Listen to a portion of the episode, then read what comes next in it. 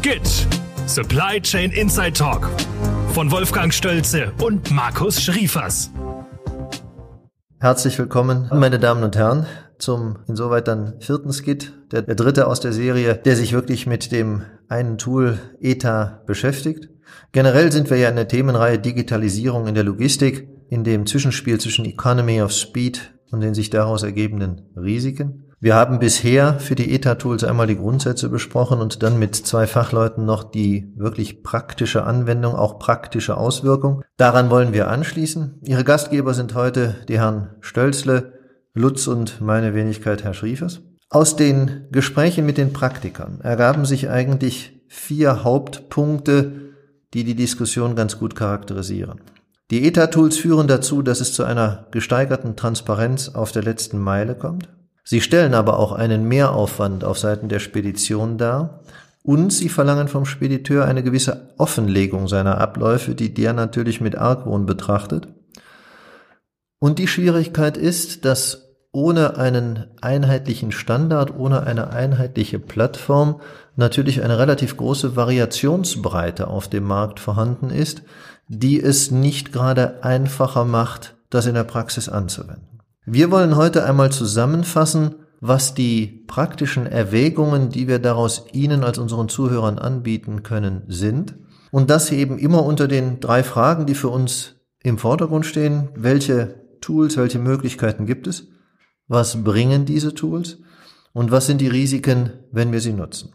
Insofern frage ich mal zuerst unseren technischen Experten, Herrn Lutz, was haben wir denn zurzeit an aktuellen Tools auf dem Markt? Es sind heute am Markt in der Tat schon weit mehr Tools verfügbar, als man vielleicht denken mag. Insbesondere im Bereich der Startups haben sich viele Unternehmen auf das Thema ETA spezialisiert und auch viel Investorengelder sind in diese Bereiche geflossen.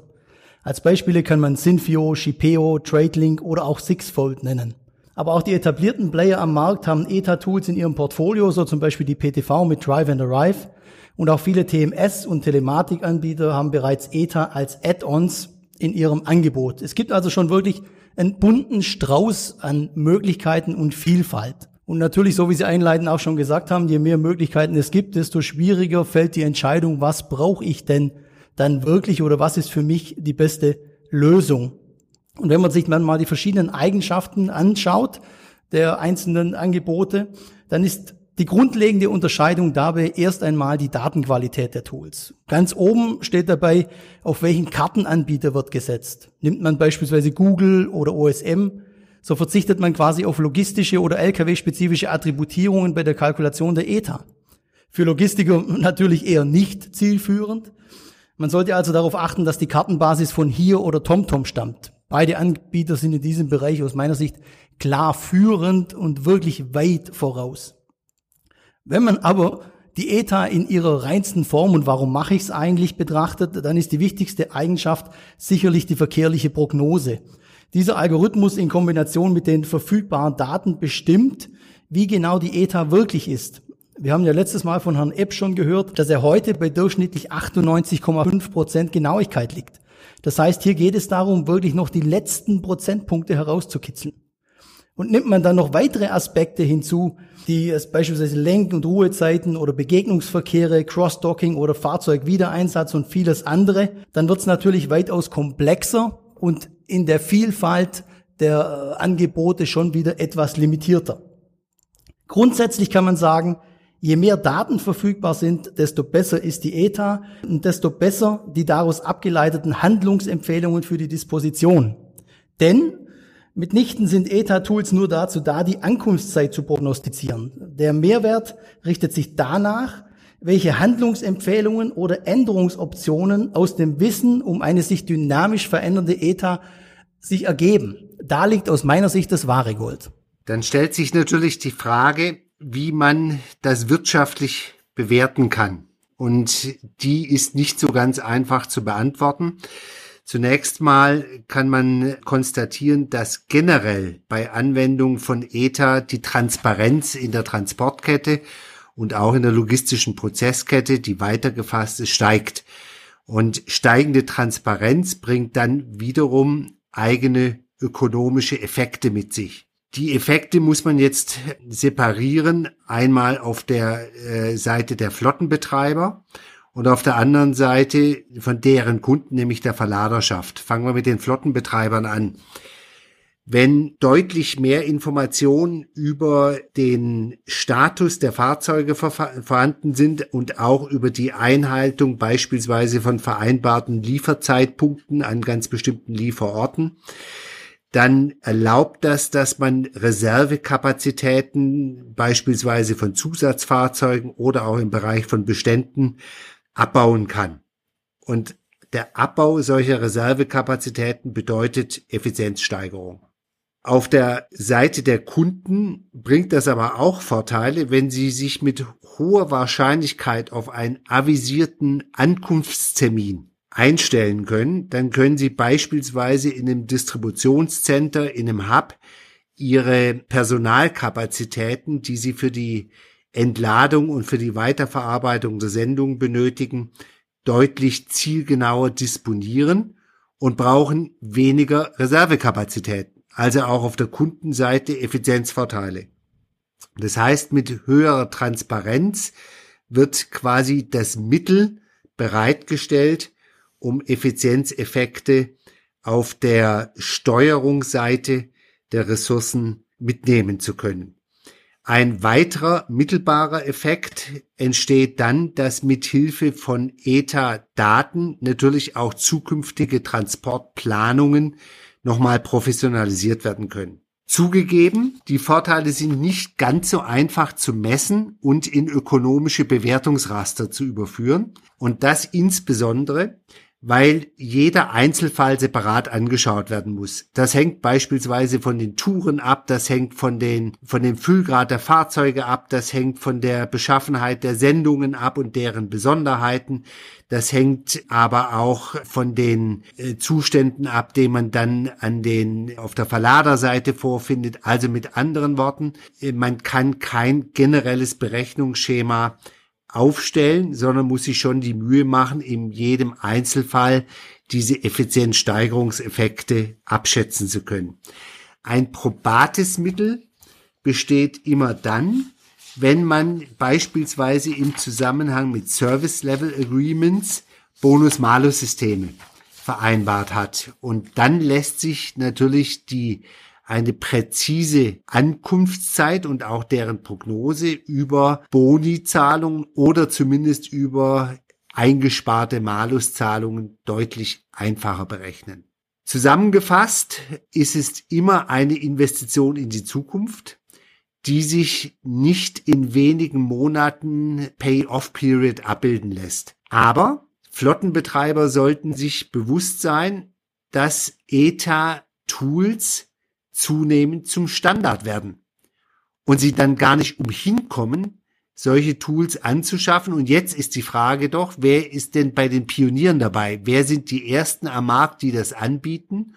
Und da gibt es ganz sicher einen gewissen Lock-in-Effekt. Wer das anbietet und aufgrund von ETA-Tools in der Ausschreibung den Zuschlag bekommt, der hat einen Vorteil gegenüber denen, die dann Late Follower sind. Also insofern im Strategiekontext kann man durchaus auch noch weitere Vorteile aus einem frühen ETA-Einsatz gegenüber Wettbewerbern ableiten. Allerdings sind die Interessenlagen der Beteiligten ganz unterschiedlich und da ergeben sich möglicherweise Spannungsfelder auch rechtlicher Natur. Markus, du bist da tiefer drin. Ich kann es zumindest mal versuchen. Also der erste Punkt ist, glaube ich, ein positiver Punkt. Die ETAs führen natürlich dazu, dass man Wartezeiten vermeidet und das ist im Interesse beider Beteiligter, Verlader wie Spediteure. Danach wird es aber schwieriger. Denn der erste Punkt ist natürlich dadurch, dass ich jetzt ein Tool einführe, mit dem ich eine Pünktlichkeit messe, stehen automatisch die Risiken Verspätungshaftung, vielleicht auch ein bisschen Standgeld, was im Markt weniger von den Verladern akzeptiert wird, im Raum. Und jetzt muss man ja betrachten, der Spediteur muss mal erst eine Investition in die Applikation tätigen, Sensorik etc. pp. Und das kriegt er dann verbunden mit dem erhöhten Risiko einer wie auch immer gearteten Zahlung, ob es jetzt eine Verspätungshaftung, ein Malus ist oder wie immer es gestaltet ist, die mit dem Ergebnis einhergeht, Und das Return of Invest ist, wie wir gerade von Herrn Stölzle hörten, durchaus zweifelhaft. Nächster Punkt. Wenn ich jetzt unterschiedliche Verlader als Spediteur bediene und diese arbeiten mit unterschiedlichen Plattformen, dann habe ich ja sogar noch die zusätzliche Erschwernis, dass ich mich auf jeweils diese Voraussetzungen einstellen muss, was möglicherweise zusätzliche Lizenzkosten, zusätzliche Hardware oder ähnliches erfordert, um diesen jeweiligen Anforderungen gerecht zu werden. Das heißt also, in jedem Falle komme ich zu dem Ergebnis, dass ein Spediteur mal erst mit Investitionen konfrontiert ist, für die er sich nicht unmittelbar einen Return ausrechnen vorstellen kann. Also ist eines der Hauptprobleme, die sicherlich mit der Anwendung verbunden sind, die Spiegelung in einem Vergütungssystem. Da ist ja eine Vielzahl von Möglichkeiten denkbar. Herr Stölzler hat eben in der wirtschaftlichen Betrachtung das Bonus-Malus-System angesprochen. Ja, wahrscheinlich eine der einfachsten Formen, um das durchzubringen. Aber letztlich ist die Vergütungssystematik das, was wahrscheinlich den Anreiz ausmacht. Und man wird sich auch darüber im Klaren sein müssen, dass natürlich eine Bonuszahlung auch ein Teil eines solchen Systems sein muss. Denn die Tatsache, dass der Spediteur nun also überproportional pünktlich ist und sich entsprechend den Anforderungen gestellt hat und sie umsetzt, auch bei dem irgendeinen Niederschlag finden muss. Der letzte Punkt, der vor allen Dingen in der Diskussion mit den Praktikern aufkam, ist das Problem des Datenrisikos gerade aus Sicht der Spediteure. Der Betreiber einer solchen ETA-Plattform sammelt ja in einem geradezu unvorstellbaren Ausmaß, also insbesondere wenn es komplexe Plattformen sind, Daten. Daten über die Abläufe dieser Lieferketten. Und gleichgültig, ob man es jetzt aus Sicht eines Verladers oder vielleicht eines dritten Plattformbetrachters ansieht, macht das ja ein bisschen Schritt für Schritt die Spediteure überflüssiger. Wenn ich also imstande bin, die einzelnen Verbindungen, die dahinterstehenden Subunternehmer aus meinen Daten zu entnehmen, dann ist ja nicht so unbedingt sicher, dass ich dann auch noch den Spediteur einschalte, damit der die für mich mit beauftragt. Das kann ich dann auch selbst machen. Also das ist ein Punkt, den man da auch betrachten muss, wo man auch irgendwo den Spediteuren, glaube ich, eine gewisse Sicherheit geben muss, dass sie sich da nicht verlieren.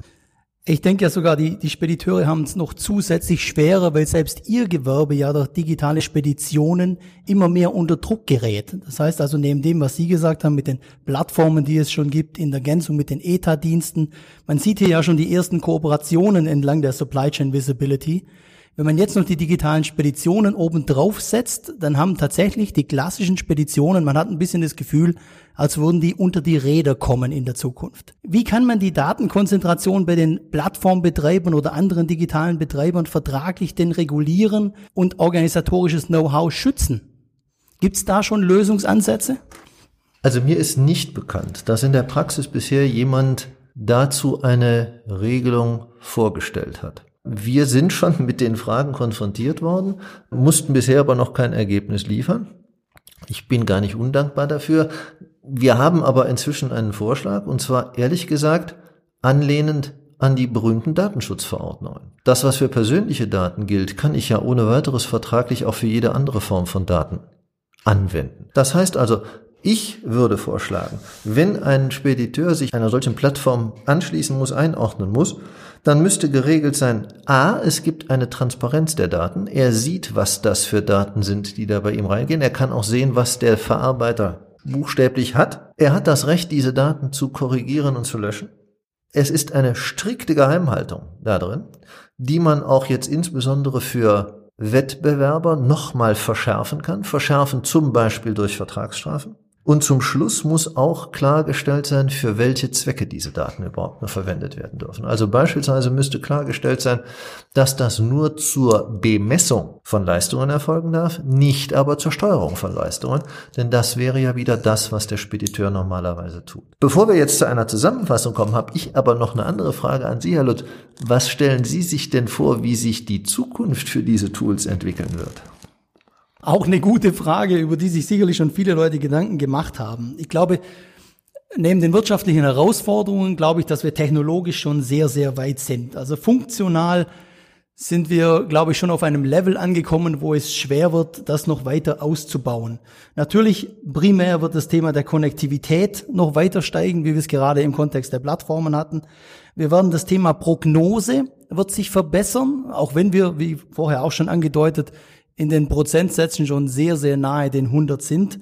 Dennoch in Kombination mit künstlicher Intelligenz werden sich dort algorithmisch noch wesentliche Verbesserungen ergeben, aber insbesondere dann aus meiner Sicht in der Kombination mit der Disposition. Wir werden durch künstliche Intelligenz im Zusammenspiel mit ETA, Verkehrsprognosen dahin kommen, dass die Logistik tatsächlich dynamisch und in Echtzeit disponieren kann und das automatisiert. Das können sich heute vielleicht viele in dem Maße so noch nicht vorstellen, aber technologisch wird es definitiv in diese Richtung gehen. Voraussetzung dafür ist natürlich die Konnektivität der einzelnen Player entlang der Kette. Wir müssen Schnittstellen schaffen, die auf Standards basieren, damit wir nicht schon vorher Hürden einbauen äh, und die Technik restriktieren ohne Notwendigkeit. Aber am Ende wird aus meiner Sicht die Kombination Technik, Connectivity mit dem Businessmodell übergreifend über die Supply Chain die entscheidenden Erfolgsfaktoren sein. Gekoppelt mit, wie ich schon sagte, intelligenten Algorithmen zu einer automatisierten dynamischen Disposition in Echtzeit. Das ist für mich in der Kombination, wie ich vorher auch schon einleitend sagte, das wahre Gold, was dort nachher zu heben, es zu heben gilt aber eben auch verbunden mit all den Risiken, die wir hier jetzt genannt haben. Und Technik allein macht bedauerlicherweise noch kein Businessmodell. Wolfgang, bist du mal so nett und fasst zusammen, wo wir jetzt so zusammen hingekommen sind? Ja, gerne. Bei den letzten Ausführungen von Herrn Lutz hatte ich den Eindruck, wir sind schon in einer Verkaufsveranstaltung. Da sind wir natürlich gerade nicht, denn wir sind ja neutral und wir wollen hier gar nichts verkaufen, sondern Expertise anbieten und die steht unter der Überschrift Economies of Speed versus ökonomische Risiken, Fragezeichen. Und gerade durch diese letzten Ausführungen von Herrn Lutz ist ja deutlich geworden, man kann noch mal eins draufgeben, indem man Transparenz schafft, schneller wird bis hin zur automatischen Disposition in ganzen Transportketten beziehungsweise Netzwerken und das erhöht dann am Schluss auch die Geschwindigkeit, aber vor allem auch die Pünktlichkeit, die Zuverlässigkeit und bietet dann die, Ein die Eingangstüre für Effizienzgewinne. Auf der anderen Seite haben wir gesehen, es gibt ein großes Aber, das hat was mit Daten, mit Transparenz, mit Datenschutz, mit Datenweitergabe zu tun und hat auch was mit der Unsicherheit von Investitionen zu tun.